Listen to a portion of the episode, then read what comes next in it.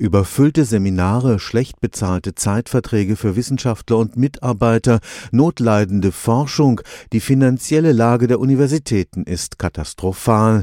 Trotz aller gegenteiligen Versicherungen und sprudelnder Steuereinnahmen scheint die Politik die Hochschulen zu Tode sparen zu wollen.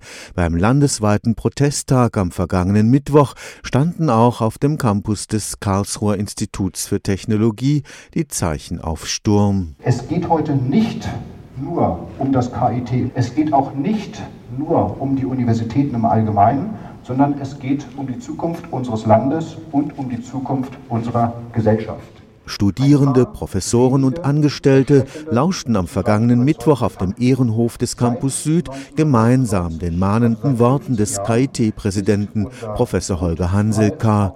Die dramatischen Folgen der Finanznot an den Hochschulen erleben alle gleichermaßen.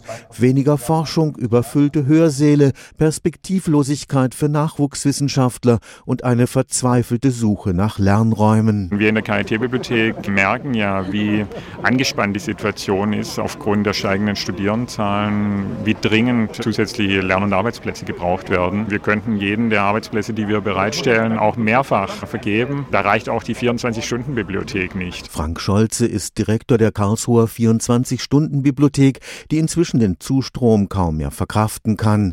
Oft müssen Studierende mit ihren Büchern sich auf dem Boden einen Platz suchen. Seit 1998 haben wir keine Inflationsausgleiche bekommen, obwohl ja seit 1998 alles teurer wird.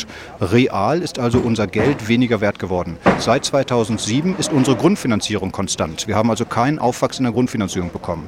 Dem entgegensteht, seitdem haben wir 40 Prozent mehr Studierende. Auf der anderen Seite gleichbleibendes Geld, was jeden Tag weniger wert wird. Für den KIT-Präsidenten Professor Holger Hanselka sieht sich die Hochschule zunehmend außerstande, ihre Mitarbeiter angemessen zu bezahlen und jedes zusätzliche Forschungsprojekt lässt den Hochschuletat noch mehr ausbluten. Wir bekommen nicht die Kosten, dass der Mitarbeiter oder die Mitarbeiterin ein Büro braucht, dass dort Heizung fließt, dass man einen Computer braucht. All das ist nicht finanziert. Dafür gibt es einen pauschalen Overhead von 25 Prozent auf die Kosten, obwohl die realen Kosten zwischen 60 und 80 Prozent sind. Stefan Fuchs, Karlsruher Institut für Technologie.